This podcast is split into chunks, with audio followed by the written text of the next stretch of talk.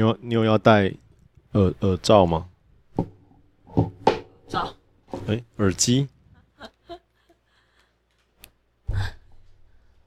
我我哎，我说哎、欸，这件事会会太露啊？还有吧？好吧。反正我们的 video 很少人看。是吗？嗯。哦，你说 YouTube 的那个点阅率。好。我完全不忘了怎么开场，而且我们现在也没有讲感情东西，是不是就直接开场？不是有这个吗？我拍完了，我拍完了，OK。嘟嘟嘟嘟嘟嘟嘟嘟嘟嘟嘟啦啦啦啦。阿呆的，嗨，大家好，我是子子。嗨，我是品和。好久不见，欢又回来了。哎、欸，大家可能没有好久不见，因为是一个礼拜上一次的。但是对于一个礼拜的好久不见，嗯，但是对于就是老公老婆来说，我很久就隔了两礼拜之后才看到我老婆回来。哦，对啊，嗨，我已经回来了，历经了这个去挪威十四天，再加上隔离，嗯哼，很开心又回到了。熟悉的地方，你真的有开心吗？你真的其实想要待在挪威吧？呃，我蛮想要待在挪威的，可是我也很想要回台湾，因为钱花光了，存款不够，然后跟挪威吃的东西好贵，跟选择很少。诶，那他们吃的选择真的非常少。台湾就是一个，反正大家都知道，台湾就是一个物美价廉的地方，然后特别是吃很便宜。所以台湾的东西真的比挪威好吃吗？哦，非常多，好吃非常多，而且就是你不要说什么夜市小吃什么的啊，你光是一些在超级市场里面能够选择买回家煮的项目，台湾就多非常多。然后水果，当然他们有一些进口欧洲的，可能你没有看过的水果，或是比较少见。特殊品种的枇杷之类的，有一些水果很很少看过，嗯，但大大部分还是冷冻为主，所以不会像台湾有那种新鲜的水果摊。没有。那你们在呃挪威的超市都买什么回去煮？我们都买一些，我们都买一些很平价的，比如说全麦的面包。哦，欧洲面包真的有非常多种。就是像台湾，你都要找像我们第一集之前不是有推荐过那种特殊的欧式面包店？嗯哼，在欧洲就是任何的那种一般的 supermarket 都有哦，因为他们就是欧洲，所以他们欧式面包店非常对，然后很新鲜，跟真的真心很好吃，就是你会在那种特殊的面包店或者在一些饭店的 buffet 才会吃到的欧式面包、全麦面包，嗯哼，然后真的都很好吃，然后他们的奶油跟 yogurt。也很好吃，嗯，没有比较便宜，但是很好吃。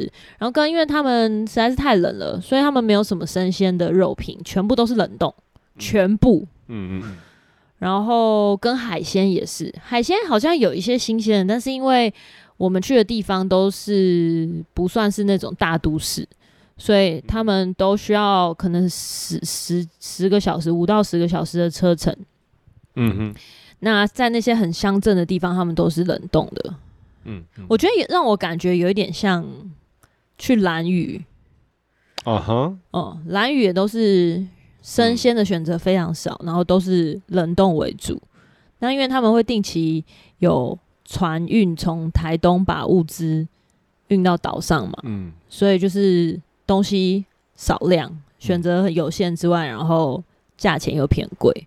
所以我觉得在挪威，其实如果你是一个对吃 craving 很强的人的话，可能去大城市住这样子。对，你要么就是在大城市住，然后要么就是你你就是需要预备很高的成本，在投资在吃上面，你才有可能有比较相对多的选择。但是我觉得跟台湾比起来还是差太多了。嗯哼，在台湾，在挪威吃一天的的钱，在台湾可以至少吃两周吧，一周半到两周，就是这么多，一比十四。因为他们的一餐麦当劳大概六到八百块。啊哈。然后我们吃他们的炖饭，或是像 pasta 那种，嗯，就是一般正常人的分量，也是大概五百多六百。哦。哦，差这么多，就他们平均的物价都蛮贵的啊。所以哦，因为他们所得也高，可是，哦，呃，他们的自然环境是美到一个爆炸，跟他们，嗯、呃，因为他们湖泊非常多嘛，然后大部分江上纬度很高，他们都是雪水或是山泉水，嗯、或是雪水融化变成山泉水，嗯，所以他们的那个自来水是可以直接生饮的，嗯嗯，就是非常的干净。然后甜甜的，甜甜的，甜甜是真的甜甜的。当然，我也不能说跟台湾的自来水比啊，就是跟台湾一般你水煮过的白开水都没有他们生饮来的甜。跟他们的空气，我一到奥斯陆的时候出机场，然后我们就租车嘛，我们就去领车，然后你开出去在路上开窗，你都可以感受到空气是香的。好，那个时候我跟我朋友讲说，哇，空气很香欸，大家都觉得很荒谬，可是。真的是香的，我不知道大家，因为我是一个对气味很敏感的人，对，所以你可以分辨得出，在那个空气里面，它是一种融合树跟有点甘草味，甘草味。就是树的味道，嗯嗯嗯，对，然后跟很干净的水的，就是那个湿气的成分会影响。是空气的湿度会影响那个空气的味道，然后再混合了一点树林的味道，嗯、真真的就是很舒服，就是感觉很像住在森林边的感觉。如果大家有就是户外活动，或是你你很常在爬山的话，你都会知道车子开到一个海拔，嗯、你下车的时候空气会改变，没错，就是那个感觉。嗯，我觉得在挪威，就是你到那边，你一出。航厦就是大城市，就是这个。即便是大城市，我觉得都差蛮多。那当然只是说他们城市也没有到非常干净或什么，就是跟一般，我觉得跟欧洲的的城市大同小异。可是他们一到郊区，就是你开个三四个小时的车程，然后到一些他们比较特殊的，不能说特殊，就是很一般的景点，都美到爆炸。我真的是没有词可以形容，就是很非常美。你会花很多时间在那边，哇！是因为比较有那种原始林的风景的关系吗？因为他们比较没那么过度开发，是吗？呃，我觉得他们虽然他们是已开发国家，然后也是先进国家，可是我觉得他们对开发有一个蛮好的管理。嗯嗯。然后当然可能是因为。他们的我觉得跟纬度高，然后气温也有相对关系。其实我们在路上有讨论这个，我们的历史背景不是非常的熟悉啦。但是我们真的觉得说，就是它相对的，除了冬天之外，嗯、相对的气候比较舒服。所以他们在于就是做一些基础建设以外，嗯、跟自然环境的和和平的相处，嗯，跟他们本身很有钱，因为他们就是有石油的。的大国家嘛，所以他们就有很多多余的财力跟精力去维护当地的环境，所以即便是一些呃点到点的主要干道，他们都不会把高速公路为了经济发展或是为了观光拓宽，嗯、他们就是维持单线道，就只有一来一往，啊、呵呵。就是也没有要给你多宽的路，然后也没有什么路肩，什么都没有，就是他们的高速公路，而且他们高速公路限速好像七八十。所以他们的就是高速公路了。人 人们的生活算是悠哉，就不会很赶。对，不会很赶。就是呃，我们在其中一个景点，在呃挪威还蛮有名的，叫做巨人之蛇，翻译名称或是叫恶魔之蛇。嗯。然后他们那个我们在那个景点的民宿，我跟一个纽西移民到挪威的纽西兰人聊天，嗯、然后他就说他非常喜欢挪威的地方。他是纽西兰来的哦，嗯、你知道纽西兰已经是一个算是我们感觉相较于亚洲国家。嗯更还蛮 peaceful 的地方，纽西兰，嗯，就是还蛮接近大自然的。对，然后他都觉得比不上挪威，他就是觉得挪威第一个很安静、很干净，嗯，然后人跟人的相处很舒服，而且生活不至于不方便。嗯，好像挪威已经。呃，他们计划在我忘记是二零三零年还是五零年之前，就是他们近期内会希望可以让全国的交通工具都会全面的呃电气化，就会变成电动电动车。嗯嗯嗯。对，那我觉得这个是一个非常大的改革跟投资，然后相较于一般的国家或是开发中国家，我觉得你要够有钱才可以做到这件事情，因为你就是连一些很偏远的地方，你都要有充电站。嗯嗯嗯。嗯那我觉得这个是是蛮蛮让我觉得很印象深刻，嗯，very impressive，嗯。就有点像是说，虽然他们保留了很多原始景观，或者是他们呃森林大自然的占地面积非常多，但是他们却已已经是已开发，然后他们未来的这个电气化各种。先进的那个设施、基础设施都会完全到位。就是你觉得好像很自然风景保持保存的很良好的国家，啊，或者是一些呃跟自然共存的国家，大部分都蛮落后的。呃，就是一种刻板印象。非洲大草原。对，刻板印象就会觉得说，哦，你在那个地方就是要忍受就是很不好的生活条件，或者很不干净啊什么。但他们真的没有哎、欸。嗯哼。他们真的。算蛮干净的，除了都市，还是会有一些你知道，就是垃圾啊，或是一些比较整理不好的区区域。嗯，但是特别是我觉得，就是在那种深山里面，或在那种高原，哦，他们地形非常多种。嗯哼，就是你你可能一两个小时，你的景色跟气候就会改变。嗯，那我觉得在那样的地方，他们都可以维持还不错的生活品质。嗯，是还蛮令人惊讶的。嗯，那你刚刚有聊到说，呃，那个高速公路的速限不高。对。那你你们，然后又是单单线道，那你们在路上开车的时候，有遇到那种前面车很慢，或者是后面车很快？哦，有有有，因为我们有两台车嘛，我们本身就是有一台车是属于开很慢的那种。哦，你说驾驶司机是特别安全的。对，非常安全驾驶。嗯、然后他的理论我也蛮认同的，就是说，因为他是一个就是领国际驾照的的驾驶，然后如果他因为开快车，然后在当地擦撞啊，或者触犯法规，会非常麻烦。然后我很可以理解，因为他就是想要在合法的速限之内稳稳的开就好了，他也没有要赶时间，也没有要超车。那，那我觉得速限多少，他开多少？速限八十，他就是开八十，那大概到八十，顶多八十五、八十六。但是相较，因为它那个毕竟就是一个高速公路，然后很很荒郊野外的地方，所以大家都会开超过。所以，所以，而且他们也有测速器，当地人也会开超过。OK，然后他们也有测速器。可是你就想象台湾的高速公路都开到多少？呃，台湾呃一高是一百，然后二高是一百一。但是大家都会开？呃，不一定，我都会开到刚刚好，我都会开到一百或一百一。但是大家很多人，你很长，有些人会开到一百三、一百五之类的。很多哎、欸，很多人在高速公路上会到那种真的是一百多很多的，就很想要去投胎、赶投胎的。所以就是我觉得在他们那边，就算他们真的超速，他们也顶多开到九十，就是多个十这样子，也不会真的很快。嗯哼哼，对啊。然后所以如果在那个当中，你算是开车比较慢的，他就会真的让你感觉他开很慢。然后后面的车就会渐渐的离你越来越近，可是他们也不会逼车，也不会闪你大灯，什么都不会，哦、他们就是会默默的跟着你，就是很优雅，也没有很八加九的个性，也没有我们真心没有碰到什么八加九。然后因为他们那边的卡车都是那种超级加高加大型的卡车，就是在电影里面变形金刚会出现的那种 size。嗯哼。然后如果是对向卡车过来的时候，因为他们的车道都非常的窄，它。或是说像那种快递货运车，嗯，他们就会完全的转弯时候都会压在那个边线上面，嗯，好可怕。所以你跟他要会车的时候，真的是在那种速度之下，你心理压力超级大。嗯，哦，所以你有开啊？我没有，我是在市区开，就是我坐在副驾，哦，然后我朋友都你都可以每次要会车的时候，他你都可以感觉到他就是会握紧那个方向盘。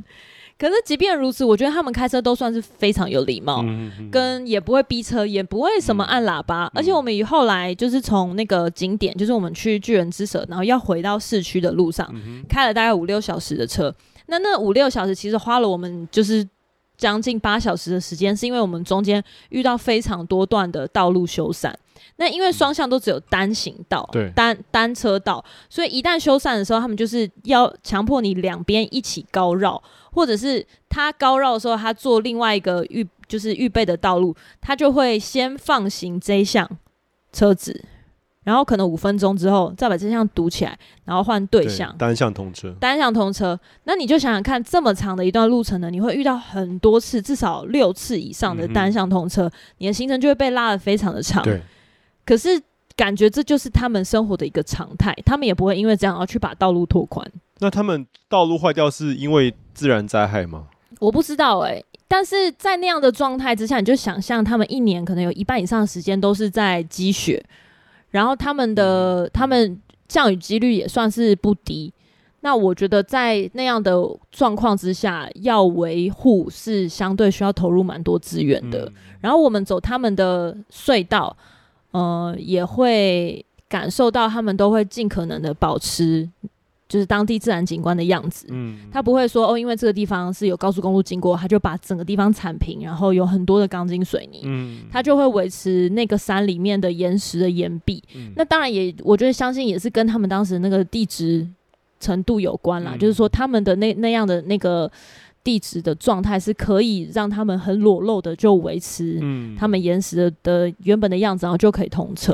对对，所以我觉得等等种种的加总起来，他们真是一算是一个，我至少我自己感受到，算是一个跟自然蛮和平相处的一个民族。嗯嗯，那个，因为可能或许有些人是第一次听我们的 podcast，就是我我先说，我们不是一个旅游的 podcast，那就因为呢，我们已经渐渐转型成闲聊 podcast，嗯。那因为子子他刚好呢，他前两周刚从这个挪威回来。所以呢，我们今天会很大的篇幅，可能一整集都会在聊挪威的东西了。这次你去是为了要帮台湾的呃三铁选手对做一些采访跟记录嘛？这个十四天的这个行程是怎么样？大概也告诉我们。你说行程的内容吗？对啊，对啊，因为我因为因为对我来说，我完全不了解三铁，我也没有跑步嘛，所以我就很想知道说这个备赛啊、准备的过程啊，嗯、或者选手在。开赛前他有什么样的预备啊？毕竟台湾的选手要去这么冷的地方，嗯、那他带来哪些人？那目的是什么？那他们有怎样的准备等等？呃，我觉得这次我也蛮多学习的，因为我也不是三铁选手，我就是有去过三铁的比赛，嗯、然后但是我本身自己不不是三铁选手，嗯、所以这次呃之前的的 episode 有讲过，就我这次拿到这个机会，然后跟台湾的选手一起去到挪威比世界级的极限三铁，嗯、那这个比赛叫 Norseman。嗯，然后它其实就是呃极限三铁，就是除了呃原本一般定义的二二六之外，他们会在比如说呃我们这次去他们呃游泳的那个峡湾，温度水温都只有十二到十三度，嗯，然后因为我们比赛那天气温降到平均本来都只有都个十五到十九度，然后那天降到九度。哇！然后下雨的凌晨，所以降了六度哎。我们评估水温应该更低。然后大会在前一天，对，就是选手大会的时候，他们就有提工作人员官方就有说，对，大家要预备那个那个礼拜气象的预报会非常低。所以其实极限三铁就是，我觉得他们在环境跟客观的挑战上面又更难一层。然后跟他们呃骑车是呃爬升非常多。然后有很长一段会需要在一千多公尺的高原上面破风骑车，嗯，然后最后一段跑步是全马，可是他们不是在平地的公路跑，他们是在就是呃，他们有一个他们当地一个景点叫 Zombie Hill，就是它是一个一个山，算是高原上面的山，所以前面有一段柏油路的爬坡之外。他们后面的最后那个将近五公里的路程是走那个石坡，嗯、全部都是石坡地，然后要到那个山顶上。Zombie Hill 翻成中文是僵尸林吗？对，他的意思就是说，就是僵尸丘陵，就是就是有点像寸草不生，只有石头的那种感觉，叫僵尸，所以叫僵尸林。其实我也不知道、欸，我没有去查他的背景，Okay. 但是它是一个蛮有名的景点，就、嗯、而且。嗯、呃，他们在那边有很多年的历史了，就是办这个比赛，嗯、所以是每一年都办吗？每一年？对，他们每一年都有。嗯，嗯，嗯等于是。然后今年是因为呃，好像前两年，去年吧，嗯、呃，台台湾的 Formosa Extreme Trail，嗯，呃，Triathlon。呃，他们就是这个 F 叉 T F X T 的这个组织在台湾办了极限铁人的比赛，然后这个、嗯、这个组织是台湾的组织，对对对，嗯、然后这个比赛他们就是受到了国际的认证，所以在这个比赛里面的选手杰出的选手可以获选这个资格，可以去比 Northman、嗯、对，然后台湾有四个选手去有这个资格，对，拿到这个资格，然后去去报名参加这次比赛。嗯、那这次比赛有一个很特别的。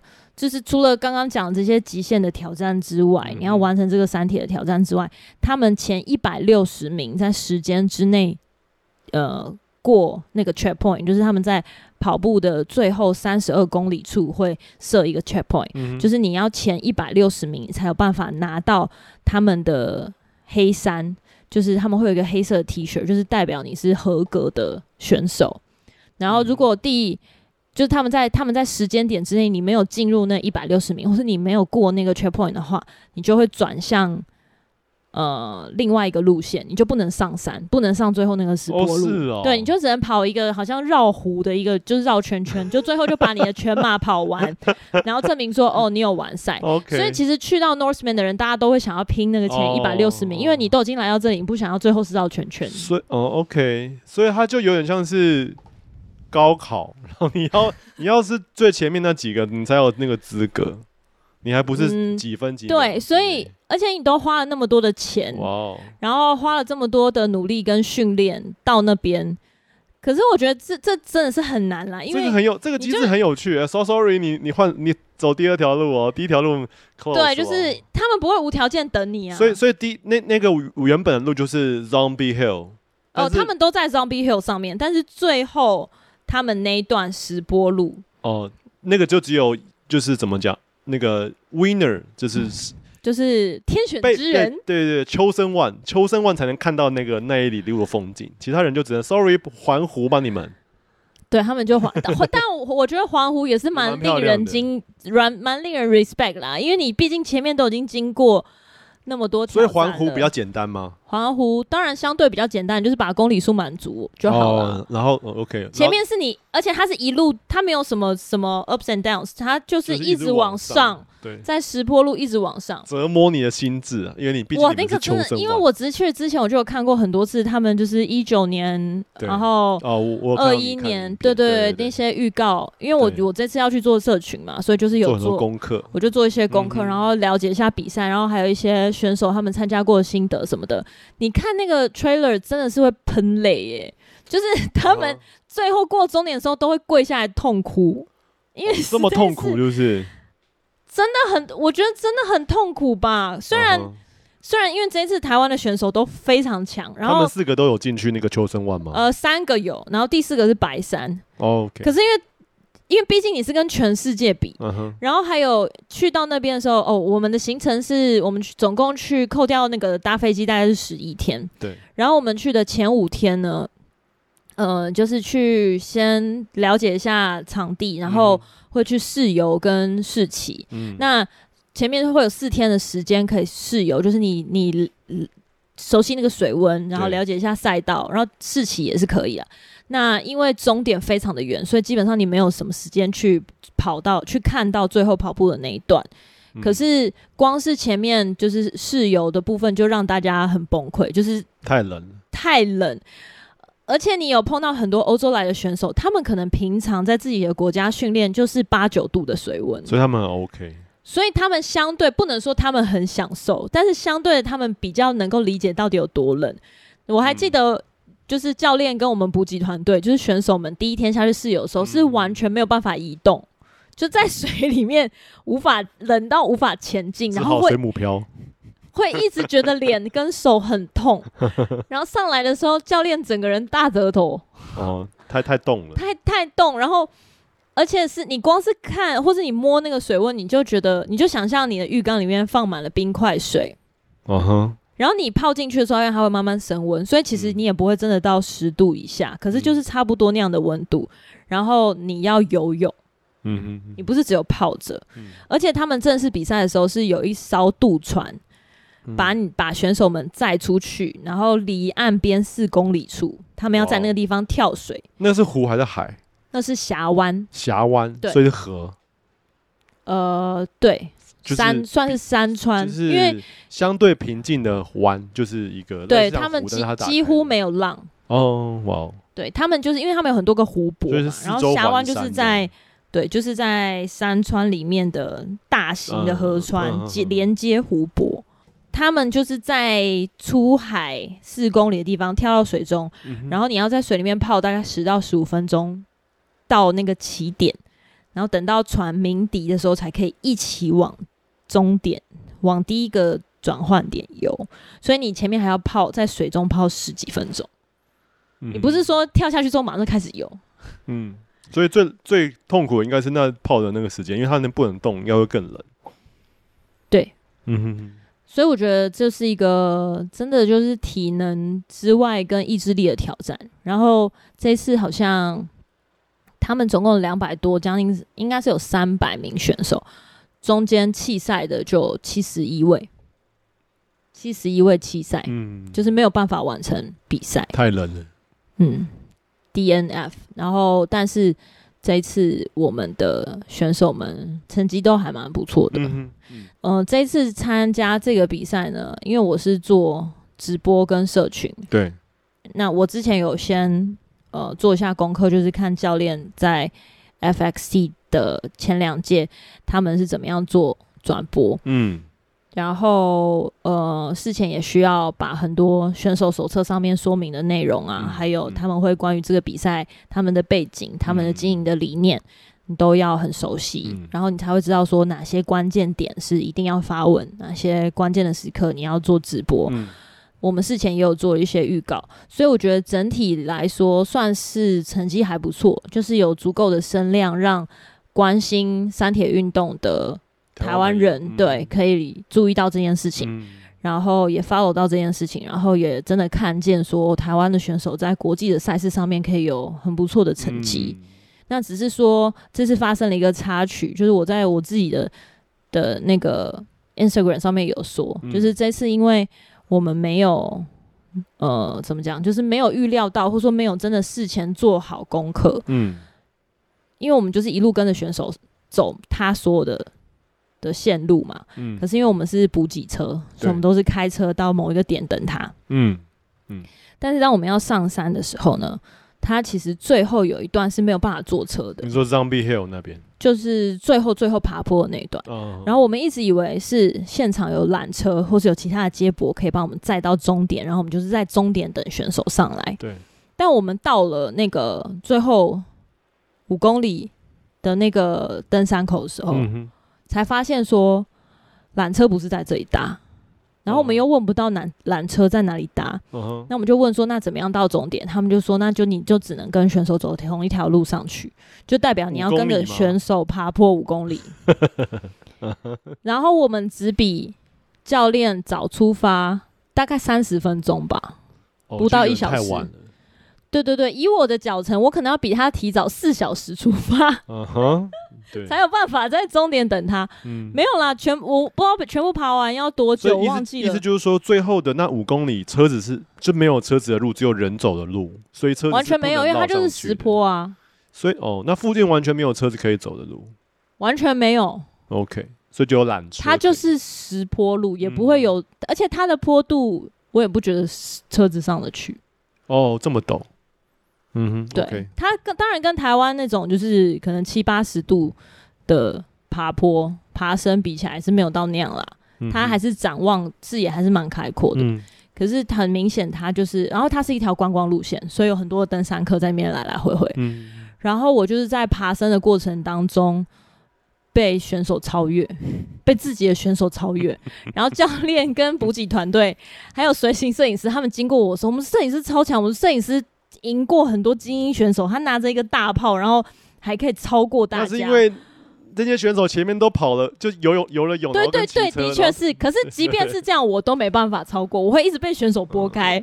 哦、就是我的爬升很慢，哦 okay、然后教练经过我的时候，他还这样拍拍我肩膀说：“加油。”他都已经快要死掉，他，他都已经快要死掉，他也可以叫我加油。拨个力气来揶揄你。对，嗯，他也没有揶揄我，但我当下真的是哦，真的是羞愧到不行。我觉得那个揶揄让他比比较开心的，让他有动力往上。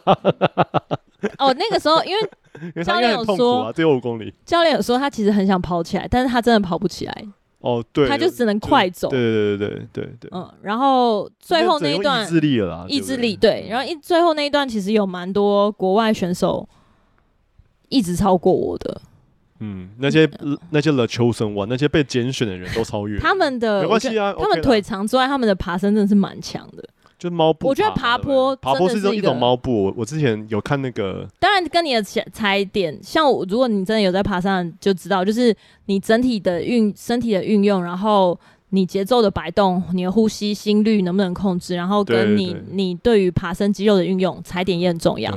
可是因为在当下，我觉得有点是太焦虑，因为你知道，就是有点需要随机应变。然后跟你预设的的不一样，然后跟你可能事前准备也不一样，然后会发现说，哦，原来我没有穿登山的装备，然后我也、嗯、我可能负重还有我的鞋子都不对，嗯，就是心里面会有点慌，然后又人生地不熟，因为你没有走过这条路线，所以我就有点焦虑，心率就很快。嗯然后就开始有点头痛，我就在走四分之一就觉得头痛。你是因为焦虑了，不是因为爬山了？对，然后我很紧张，我就想说，该不会只有一千八，我也在那边高山症吧？所以我就立刻吞高山症的药跟止痛药。嗯，因为我想说，万一我来个什么高山反应，就是你你不要说你要直播什么，对，你还要人家还要下来救你，整个人丢脸。嗯哼。反正总而言之，我就是没有赶上终点。嗯，然后子子又是一个求好心切的一个，我是一个蛮要求完美人。我就是因为没有赶上终点，跟在那个终点的时候，上去的补给团队都同步开直播，可是就是我 miss 掉那个终点。就你本应该要，你的这个角色应该要在终点前拍下选手冲线的那个瞬间。对，然后我没有，我完全 miss 掉。嗯哼，就是如果你以整个赛事的直播来说，真正重要的会汇集所有观众的。流量就是在终点，对嘛？然后跟第二高的应该就是起点要开赛，对。然后第三高的才是中间的一些关键转换的过程。结果我 miss 掉的是终点，或整个人生崩溃，你知道吗？这人生一大污点，实在是因为太挫折到，我又用我仅存的理智，就是坐在路边，当我知道教练冲线的时候，我就问说：现在谁有拍到或怎么样，还是谁有转播什么的？然后，因为大家那个时候都在冲线的那种很亢奋的状态，然后因为我们的团队身兼多职，他们都很忙，还有其他的事情，可能其他的角色，所以就没有人回我的讯息，我就非常焦虑，到我坐在路边哭，我就坐在路边喷泪，然后跟一边哭，就是很冷，风就呼呼呼呼这样，然后我就呃一边很冻，然后一边赶快把就是查那种大会的资料，因为他们冲线就会有大陆的呃大会的计时。Uh-huh. 然后跟统计的排名，嗯、当时的排名，因为他们就是还没有结算，可能前面有些人会犯规啊，或者是说就是名次上面的误差、分数的误差等等的。但是当时就是你要赶快及时把这个讯息抛出去，对。然后我完成这件事情之后呢，我就就是一边哭啊，一边往上走完。旁旁边就有很多那种。路路人大那个阿阿姨带着自己的小孩，然后经过你这样，哦，对对对，因为他们是一个很大众、很知名的登山路线嘛，嗯、所以其实很多很多人带着小孩去走，而且都是那种看着怎么有个姐姐在哭啊，两三岁的小孩，而且他们都穿一些 All Star 或是 Vans，就是一些很鸟的鞋，就上去，然后也没有背什么水，好，好 rock 哦，然后什么好 rock 很 rock 很 rock，然后还有人带狗带狗上去，OK，就是一个。对他们来说，就是很臭臭的走那些山路，然后很美，就看着挪威下面就是一览无遗，有超多的湖泊。因为你知道，在台湾实在是太难有，台湾随便有一个山，然后你走很久，有一个有一个蛮大的水坑，你就会说哇，这天池。你知道很多山上面我们都有天池，但是挪威就随便一个山下面就几百个。台湾有他们没有的，台湾有徐旭东挖的大坑，他们盗采砂石的一个超大坑，砂石场。对，砂石坑，对他们没有。然后对，其实但是我后来就反正你已经你知道大势已去，你也不能做什么了。嗯，那我的心境就转换成说，你都已经飞了这个机票来，然后你花了这么多的时间跟精力，那在这个时候你又是从事一个算是你还蛮喜欢的运动，嗯哼，那不如就好好享受。这个爬升的过程，嗯、所以我就切换成观光客模式，然后沿路一直拍照，嗯、变成一个观光大妈。一直对我就成为一个观光大妈，然后走几步路就觉得哇，这景好美哦，拍一段 video，然后就会被后面的那个选手这样拨开，因为滚啦，我要跑，因为你就是站在那他们要的踩点，所以这么他们都要很这么窄哦，这么窄哦，没有，他们其实因为它都是石坡路，所以踩点很固定，所以他得要拨开你，他们才踩得上去。应该是说他们不想要浪费力气绕过你。哦因为他可能为了绕过你，他就要多踩五六步。推人也是蛮累的，不是吗？但是相对他就会比较省力啊，因为他就可以走最短路线道，他可以看着那个终点，然后选一个最短的路线，他就不需要还要左切右切。就有点像你在跑马拉松的时候，你要一直绕过别人，会浪费很多，就改变你的配速等等的。所以他们就是宁可维持自己的配速，然后一条线直冲到终点。在这个时候，有所有站在他们路面前的都是他们的阻碍，譬如我这个。拍照的观光拍照的观光大妈，我没有一边哭啦。哦，那时候已经不哭了。对，我就是喷了两滴泪之后就觉得，好吧，算了。所以，所以你最终到达了最顶端的时候，你呃比教练晚了多久？欸、我不知道哎、欸，但是应该至少至少有四十分钟到一小时。那所以他们在上面就是一直在休息跟庆祝。他们当然一开始就会什么拍照啊、嗯、休息啊，然后他们最上面有个咖啡厅，就是他们有给选手 不错喝热的饮料或是咖啡，热喝，嗯，对。所以我，我就在上面休息。我看到你的线动，就他们最后是在那个山顶上拍大合照吗？对对对，他们就是最后好像最后剩下五六百公尺的时候，嗯嗯嗯、我们其中一个团员就有下来接我，嗯嗯，然后就陪我一起走上去。我就说你们其实不用下来接我，反正这么大一条路怎么走，嗯，也不会迷路嘛。他们可能是顾及你的玻璃心，这样不怕你迷路，怕你难过。没有听说，就是因为教练手机在我身上，嗯哼，然后听说就是他们在就是一群。欢呼过后，你知道，就是那种高潮过后，突然间教练醒来说：“为什么子子没有上来？”哦，然后没有人知道我在哪，大家只知道我在路程当中。哦，OK，对，然后教练就发了一个火，这样子。发对谁发火？对你？对整个团队发火，就是为什么没有人就漏掉一个人，然后大家不知道 他们上来。他们该不会说，那我们来拍合照吧？哎？我觉得大概是这样，大概还是还是教练说我的手机嘞？类似类似，我觉得手机嘞？我不知道哎，但是总而言之，是我后来隔天我们就是终点完，隔天哎是应该是隔天吧？还是下山？我就忘记了。反正我们就是后来。去吃饭的时候就讲到这件事，因为我那时候不在场，然后听说就教练发了一个脾气，就很当下大家很低气压，因为大家也不知道怎么反应嘛，可能每一个人都没有办法预料到这种状况发生，然后个人顾及自己都来不及了。嗯、对啊，对啊。然后中间就是呃，教练的妹妹有打给我。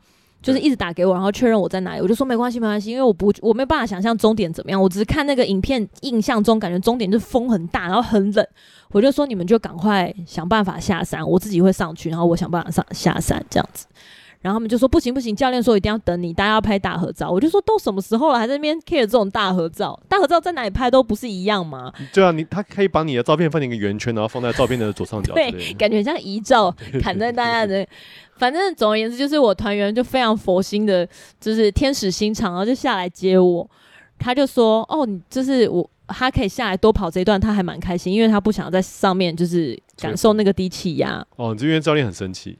对，据说是教练发了一个大火，然后就让我更 guilty，因为你本身已经跟不上，你就是一个身体弱、走得慢，然后又爱哭，跟不上，然后 又要让教练生气，怎么怎么这样啊？嗯哼。对，这是我这一趟旅行的一个非常大的污点。虽然这后来后半行程就是我们开始进入休息跟一些休闲娱乐的行程，我们也没有娱乐。我们后来就是又去走了一个二十几公里的 hiking，然后过程当中大家都会拿这一段来挖苦我，开我玩笑，就说你不要再哭喽什么的。可是我还是觉得这是我的一个很大的污点。对，他们最后就真的有等我上去，然后拍了一个大合照。那所以拍完大合照，拍照大合照跟拍完大合照的那个是，大家还是有微尴尬，就是气氛没有很好。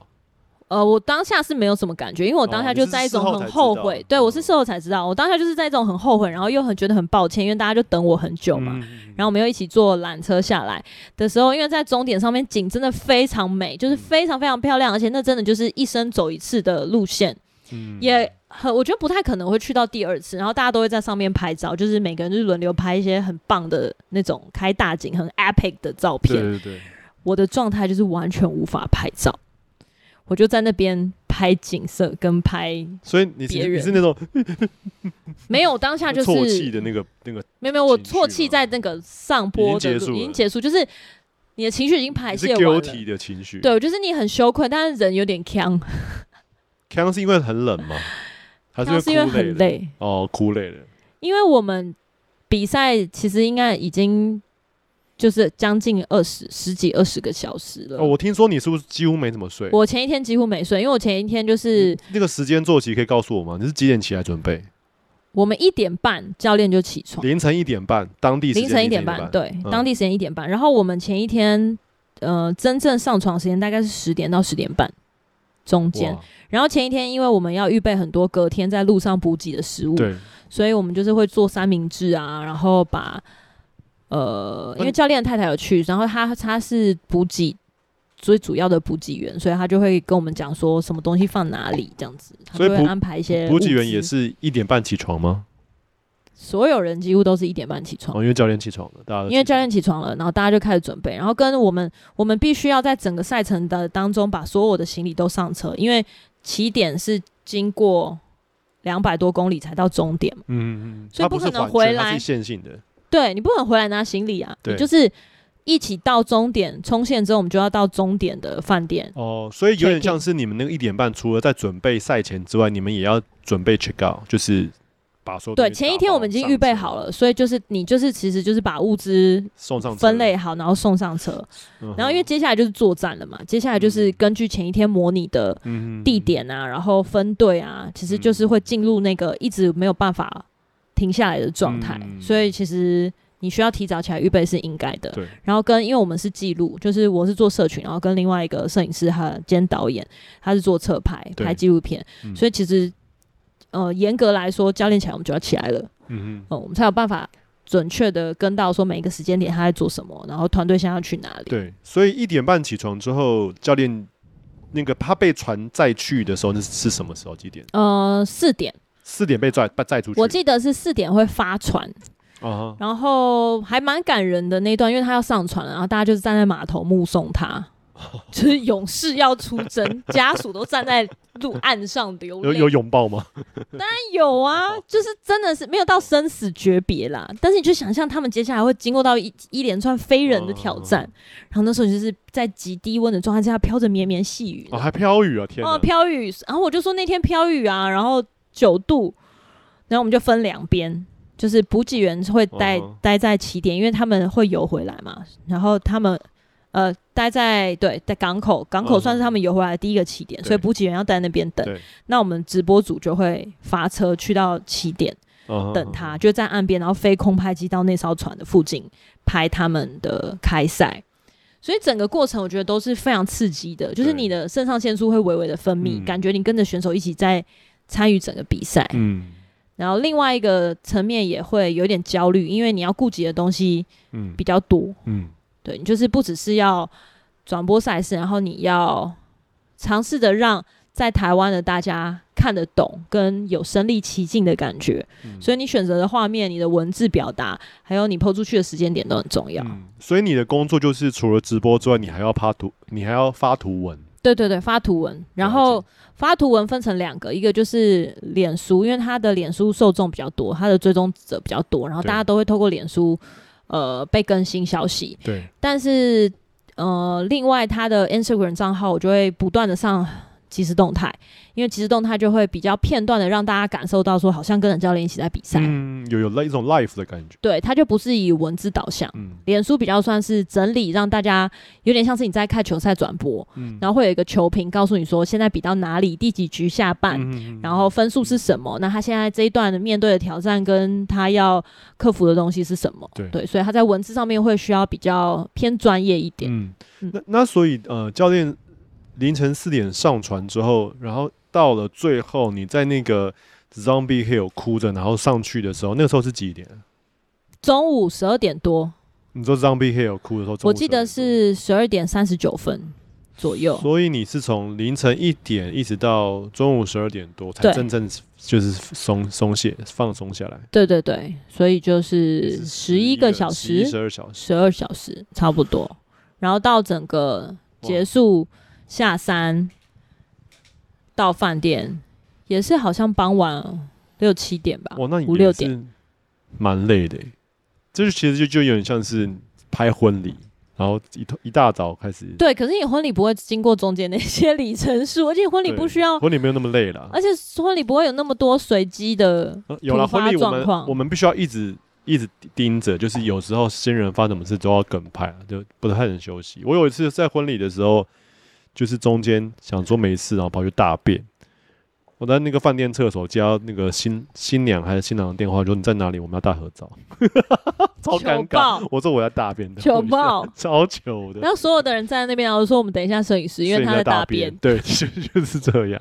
好，差不多，差不多，也没有差不多。你那个比较辛苦，而且那个体力没办法，真的是很对，所以真的是，我真的觉得，嗯，但是，是刷新我人生一个新的新的体验，对不对？突突破是工作突破吗？还是没有？我觉得都是哎、欸，嗯、就是第一次去到北欧，对，然后这跟这一群人算是都是才见过几次面的网友。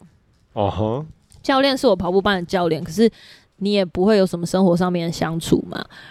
那呃，虽然大家都算是就真的就是点头之交，然后你要一下子在一起这么密集的对。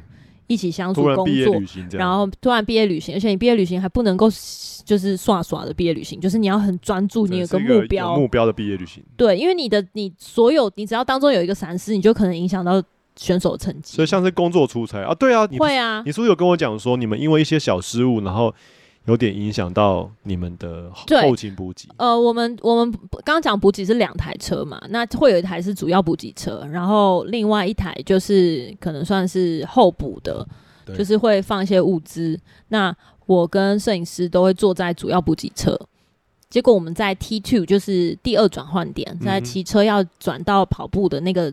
关键的转换点之前的前一站，我们在等选手的时候，因为它是一个高原的制高点，就是在海拔最高的地方。然后那个时候视野很开阔，很漂亮，然后再加上天气已经放晴了，然后摄影师就觉得说啊，这个地方非常适合飞空拍，就是我们要补一些挪威的景，可能未来在纪录片当中很好用。嗯，所以他就就空拍机就起飞了。嗯。结果空拍机起飞呢，不到十几分钟的时间，就突然间失去讯号。那它失去讯号很莫名，因为当时天气也风也没有很大，然后也没有什么干扰物，也没有讯号干扰，因为它就是一览无遗的高原。它是在还可以目测只像呃飞机的位置失去，还是它已经飞去离离开目测位置？它离开目测位置，但是也没有非常远，顶多可能五五十五十一百公尺，就是没有到一公里。嗯，那它的飞行航程好像是可以到五六公里的。嗯，那它就是在，当然因为它很小，所以你看不到。可是它真的是在蛮近的一个距离之内，突然间失去讯号，然后就在大家开始要找空拍机的时候，选手就刷过去了。所以选手刷过去的时候，你不能再停留下来找空拍机，你，懂吗？因为它就就要进入转换点了，所以你一定要飞车去转换点等它。没错。所以第一台车就是我们就跳上补给车就先走了，嗯、然后摄影师就留下来跟第二车。留下来，他们就找空拍机。那假设可能，如果你在十几二十分钟之内，或在半小时之间找到，他们还可以追上我们。对。可是他们一找就是一小时。然后后来进入到第二小时的时候，我们我已经在转换点拿摄影师的 摄影机，然后帮他补完一些画面。跟我转换点又要做直播，跟我又要发文。我们原本的就是我们的工作配合的那种节奏，是我们补给完。一个大的 checkpoint 结束之后，我们就会上车，我就会把文章整理好，然后还有把前面这一段，比如说什么时间点教练做了什么事情，就把它算好文字了之后，摄影师就会把他刚刚拍的一些精华的照片用 AirDrop 丢给我，然后我就会整理照片就发文，然后我们就赶快进入下一个转换点。所以其实时间是很是很时间的掌握是很 critical，就是你不能够有任何的闪失，对，因为你就会 delay 到接下来的行程嘛。嗯然后大家观众也会好像有点落掉比赛的进度，所以在转换点这么重要的地方失去这样的一个原本配合的节奏，其实我是非常慌乱的。就是我当然很很明白说知道自己要做什么，可是你就是毕竟不是自己熟悉的那个节奏，你就会有点手忙脚乱。等于说又很怕自己拍烂，因为你只要没有拍到就过了，欸，就不会再发生第二次啊。你又不能跟他讲说，哎、欸，教练，教练，你再重新跑进去转换。你摆个 pose 给我拍啊，我刚没拍好。对。所以第过第二转换点，然后开始要往跑步的路上去走的时候，前四分之一吧，嗯、至少是前四分之一，嗯、我们都很勉强的追。然后人因为人手就变得很吃紧，只有三个人。然后在每在每次，因为他是可以动态补给，意思就是说那个补给员都会下车，然后跟着教练一段距离，给他水啊。或是一些补给品啊，或是给他吃的东西。然后教练就问了两次，说为什么二车的人没有跟上来？然后我们都不敢跟他说实话。他在他在比赛的中间，他还要问。比赛的中间，他他是他已经经过一段前面，当然他就是很专注的比赛嘛，他就大概有看到我们，然后停下来，他就会下一些指令。对对对，然后但是在四分之一之后，他开始觉得有点不对，因为他就是怎么看都是我们三个。我、哦、我觉得导演有点呃，不是。教练有点那个是选手兼导游的感觉，他就会就是他要顾大家，他顾大家，对，他是一个大家长，对啊，开团队，他还要问说第二车的人呢？他就问说第二车的人？然后第一次的时候，他的老婆就跟他说在后面，在后面这样，然后后来又撑了一段时间，因为就他们还那车还没回来嘛，还在找嘛，然后他就问第二次的时候呢？然后教练老婆就说：“哦，他们在找空拍机，空拍机掉，他们找空拍机，这样。但是他也没有解释很多。对。但是我们自己在跟他们联络的时候，就是一直不断跟他们说：‘你们赶快回来！’ 因为接下来就开始爬山了。如果就算他们是开车，可是在那个折返的距离里面，至少有三十几公里，就是你没有飞车，你是到不了的。你可能就会因此错过最后进终点的时间。所以最后他们呃第二车。”真的回来的时候的那个时间点，他们到底 delay 了多久？他们到底花了多久？他们大概呃消失的时间应该有将近两小时，都在找空拍机。呃，加上来回的车程，所以最后也没有找到。最后真的没有找到，然后我们就在还好，就是算在爬坡前，就是已经进入 Zombie Hill 了，在真正爬升之前，他们就汇合，我们就在山坡上汇合，然后就哦，终于这样子，然后就赶快再回复到自己的岗位。嗯。那还好，对，然后再加上摄影师，还有就是体力非常好，我们都一直亏他是精英选手，被被摄影耽误的精英选手，他就很快的就跟上教练，然后就就有拍完，他所以他有拍到那个冲终点的，对对对，他真的就是最后就是全开，然后上去到到终点等教练走上来这样子，哦，这真的还。这真的是需要体能的。如果是我的话，我就说 sorry。他需要超车很多在前面的选手。对啊，他在那个时候他要全开，就是你油门要踩到底，整个低档开三，你懂吗？就是低档开三。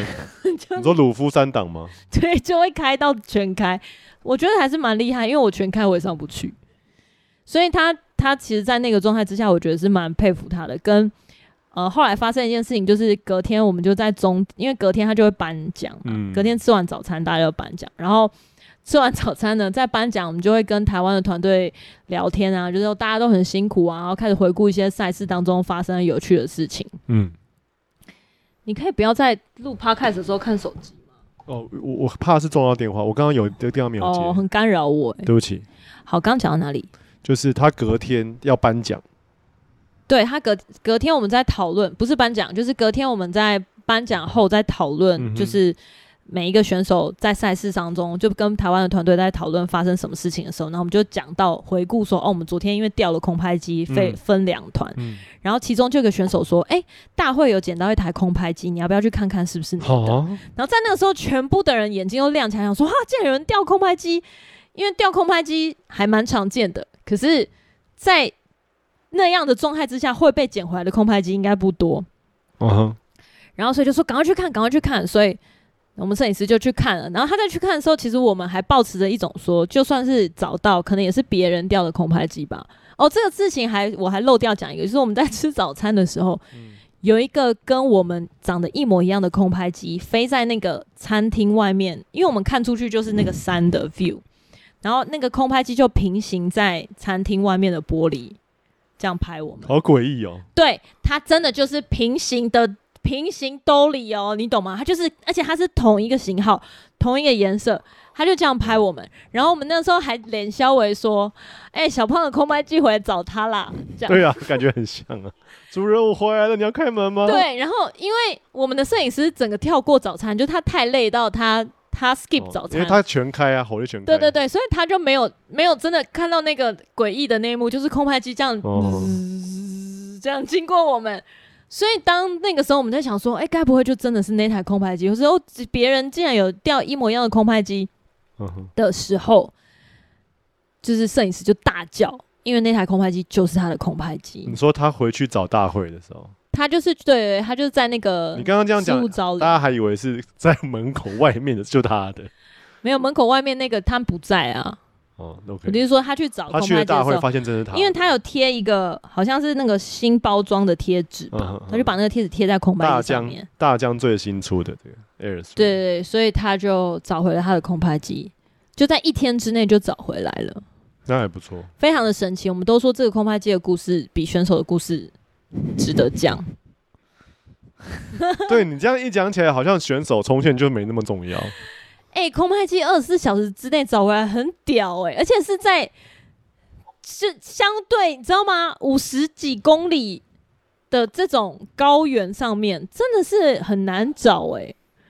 反正我们后来就去空拍看空拍机回放的画面，它就是讯号遗失之后，它有自己返航，就返回它出发的那个点，然后就降落。那因为我们送上去的时候是在一个 check 还蛮大的 checkpoint，所以就是很多那个补给车都会停在那个地方。然后也很幸运的呢，就是补给车没有把它压烂，就唯一有一台补给车开过它，它就在两轮当中。就假使这个空空拍机它是有人性的话，我们就透过它的回忆录视角，就看着有台车这样呜开到它的正上方，然后再退走，都没有把它压烂。后来就是有一个好像开货车还是卡车的大妈司机，就把它捡到了边边，嗯，然后最后就就移交给，在他没电之前就被移交给大会的工作人员，所以他就找回来了。真的是蛮不错的，嗯，感谢主是一个我觉得还蛮棒的见证。没有想要为那个空拍机背书，但是空拍机那个自己回到原点那个功能蛮好的，就是比较容易找得回来。对啊，可是因为在那个状态之下，因为你不知道他到底是怎么样，所以你也不可能，你你的时环境条件也不允许你回到他返航的那个初始点，因为没办法等你。嗯，他不知道是花了多久时间才返航，欸、我们不知道。那、哦、所以他他。呃，他你说他那个起点飞起来起点就是那个摄影师遗失讯号的那个点吗？不是不是不是哦，不是。所以他起飞之后他，他起飞飞出去，然后他返航，他自己返航，然后回到他他出发的那个点。所以摄影师把它放出去之后，也有自己也有移动。对对对，所以他有移动，他有移动。就操作的人已经不是在原本那个点。对。然后，但是呃讯号遗失之后，他又回到那个点。然后，但是因为他是在那附近，他在。他后来移动位置找，所以他没有回到。对，他后来移动位置，就是他他大概知道他失去讯号是在哪一个。哦，他是在那个，他以为会，所以他就一直在，他以为坠机，或是说他以为在那个地方可能失去讯号，他就会原地降落，所以他就一直反复在那边找。嗯嗯，对，但总而言之就是有找回来。嗯，那我我我该问的都问完了，你有那你还有什么想要就是分享在挪威的一些美好经验吗？或者这个趟这趟旅程的美好经验？嗯。其实刚刚都讲过了，我觉得就是认识一群跟自己生活环境完全不一样、完全不一样的一群朋友，嗯、然后他们几乎都是运动员。那、嗯、因为你就是很密集的相处嘛，因为大家都住一起，生活习惯啊，跟聊天的话题，嗯、跟我自己的生活圈都很不一样。嗯、那我觉得有这样的机会去认识不同生活圈的人，然后又是。呃，这么难得的国际赛事的机会，我觉得有很多的学习。那个学习姑且不是说很什么知识上面的学习，我觉得当然有啦。但是那个学习比较算是说，呃，因为我一直还蛮崇拜极限运动员，就是对极限运动很有兴趣。嗯，可是我自己知道我自己的身体条件跟状态不适合做极限运动。嗯。所以有一点像是说，对自己喜欢或是向往的这个圈子有多一点的认识跟理解，嗯嗯、那也蛮怎么讲，蛮多层面去思考说，呃，到底你想要过什么样的生活？因为你认识了不同国家、不同环境、不同价值观的人嘛。嗯，对。那对自己原本有点像是走出舒适圈。虽然它是一个成本蛮高的代价，就是钱会花完，嗯、可是真的是一个很特别的机会。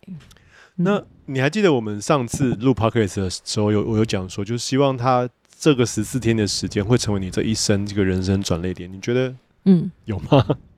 转捩点我不知道哎、欸，这可能要人生再往下走一段。才会知道吧，因为我觉得他的确是现阶段没有要影响我做什么很长远的人生决定。嗯、可是我我不知道这个影响我还看不到。嗯，毕竟我就才回来不到一个礼拜。对。可是我觉得他的确是有冲击我一些思考事情的方式，刷三观这样。对，对，蛮刷三观的。好。嗯，然后还有一些，呃，应该说。他没有什么闲下来的时间啦，因为我们的行程都排得很满。嗯，对。那我觉得，包含我们去走一些呃那个践行的行程，都再度肯定我真的很喜欢户外。嗯，这样蛮好的。然后我觉得很疗愈，整个旅程都非常疗愈，嗯、即便会有很辛苦的时候，就是接近大自然这件事情。嗯嗯，他真的，我觉得人真的需要走出去，不一定是要真的很花钱的行程。应该说，你说走出去是指的是要人应该要多接触大自然，还是人应该要多走出自己的舒适圈？我觉得都是哎、欸，嗯，因为我相信你也记得，就是我当初在决定犹豫要不要去挪威的时候，其实我唯一考量就是钱。对。就我没有考虑其他的，我我我没有办法想象说我去挪威碰到什么事情，或者说哦，我只能想象说挪威很漂亮，想要去看一些风景，跟它很贵，对，所以可能就只有考考量到钱，对。可是当你真正去了之后，你所得到的东西，钱还是花了，对。可是你所得到的东西真的大过你花的钱，就超值啊，很超值。我觉得蛮超值的，对，因为那个东西是那个经验是没有办法用，诶。好像讲好像有点语病，没有办法用钱换来的。他的确是用钱换，他用钱换来的。但他他只有可是不是有钱就换得到？对对对对对对。我觉得有点是这样，因为他跟我觉得他跟一般今天我就是想要去北欧旅游，然后去个北欧三国四国，然后我就订了机票就去，我觉得有点不太一样。哦，对，因为比你毕竟这次是有点有一个目的性，就是有个山铁的一个活动，跟那种一般的旅游又不太一样。对，我觉得应该是说利用另外一个不同生活圈、不同价值观的角度去看待旅游这件事情。然后你又在你的这个工作身份上面看到三铁或者是为了运动来奉献自己生命的选手，他们的生命是怎么如何使用的？因为我真的我蛮感动，就是说你可以知道说他们真的是很多很多的日子的训练，对对换来的。而且你是不是也有讲说，其实教练原本是想要退休？哦，对。因为我我们第一天晚上就是跟那个摄影师，我们在整理素材的时候，就是有大概讨论一下，然后知道说，我觉得应该不是说教练退不退休，而是说，嗯、呃，我相信每一个运动员都有他固定的寿命。对，因为因为我记得好像他们的运动时间很年轻，他们可能 maybe 三十之后就没办法再。每一个运动不太一样啦，嗯、但是因为极限运动，它的我觉得它的那个门槛跟挑战性又更高。那因为我本身不是山铁运动员，所以我没有办法很精准的，或是说很客观的讲出，呃，他们什么时候应该退休。可是我觉得他们相信他们在对于自己运动生涯的规划里面，都会有一些需要去取舍的地方。对，跟他们投入了很多的辛苦，嗯，是在赛事以外的地方没有办法看到的。嗯那我觉得这一次就是你参与了这整个过程，看到背后的一些，对，我甚至没有看到他过去那些练习的日子，我都觉得很辛苦了。那更何况那些真的陪伴他们走过，就是一些很无聊的训练，嗯、或是说你平常饮食的控制，你就是不能跟大家一起出去吃大餐啊，然后不能够作息颠倒，就是你你需要有一些取舍，照顾自己的身体的方式。对，因为这个就是你他的。职业了，职业嘛，那我觉得就会对自己的职业有些反思，嗯、然后你也会开始重新的 organize 你自己现在生活的一些排序，嗯，你想要做的事情，你的工作，嗯，然后跟你的家庭，就会你开始把一些生活当中的重要的事件去做。一些整理，那我觉得这个是我现在蛮想做的事情。嗯，可是另外一个层面，它也有一些负面的影响。第一个就是时差，时差花非常久的时间，我现在还没有办法完全克服。嗯，然后第二个就是，我觉得可能大部分的人都会有放假之后回来对职业有一种倦怠。我觉得我现在真的蛮倦怠的，我很渴望赶快回到职场，可是我同样的就会对原本工作上的压力，或者是工作给我的一些。呃，比较不好的地方，嗯，我现在就会变得很难，哦，就有点比较很难接，因为你接受经历过了一个你蛮开心的一个两个礼拜的生活，嗯，当然你也可以，他是说，哦，你已经放松了，就是现在好不想工作，好想继续放假，我觉得多少有一点，可是，嗯，其实我自己会很想要回到工作的状态，嗯，只是我有点没有办法。去为了一些我过去很吹毛求疵的小事，嗯，去花那个时间，嗯，你就会觉得这些东西真的很浪费人生，因为有一群人真的在用更好的方式运用他们的生命，哦，然后我在这边，理解，为了这这些小事，在浪费，对，然后一些很小的人际关系等等的，嗯，就是会真的觉得哦，是不是可以不用这样。嗯，看事情的方式不太一样。对啊，我觉得有一些冲击是好的，就会你逼迫自己重新整理，说你现在的生活状态你需要改变。嗯，那怎么改变，就是你接下来要面对的课题。没错。听到这么多的，就是教练的这个比赛故事，那如果有人想要 follow 这教练，可以告诉大家该如何 follow，因为我觉得我相信应该会有一些人听了之后。哦，如果大家想要看这个赛事的话呢，可以去搜寻 Sam 谢生燕，就是在 IG 上面搜寻。对，所以我们的我们要 promote 他的频道吗？我觉得，因为我们讲到这样子，我觉得想要知道的人，就想要看的人，哦，我们可以把他的链接附在下面呢。哦，OK 啊。对啊，这样就是我觉得不用特别透过这个去解释，就是大家如果有兴趣的话，可以去看一下他在。八月六号、七号的这个赛事，对的回顾，然后子子的限动里面也有很多他刚刚所提到的所有的美景。我的比较是属于观光的部分了，因为赛事的时候我都在用官方的频道转播，哦，所以我自己的频道就是放一些休闲娱乐，嗯，然后看一些挪威的帅哥美女。没错，好，那这一集就这样喽。对，先这样喽，有机会期待大家去挪威玩。对，好，拜拜，拜拜。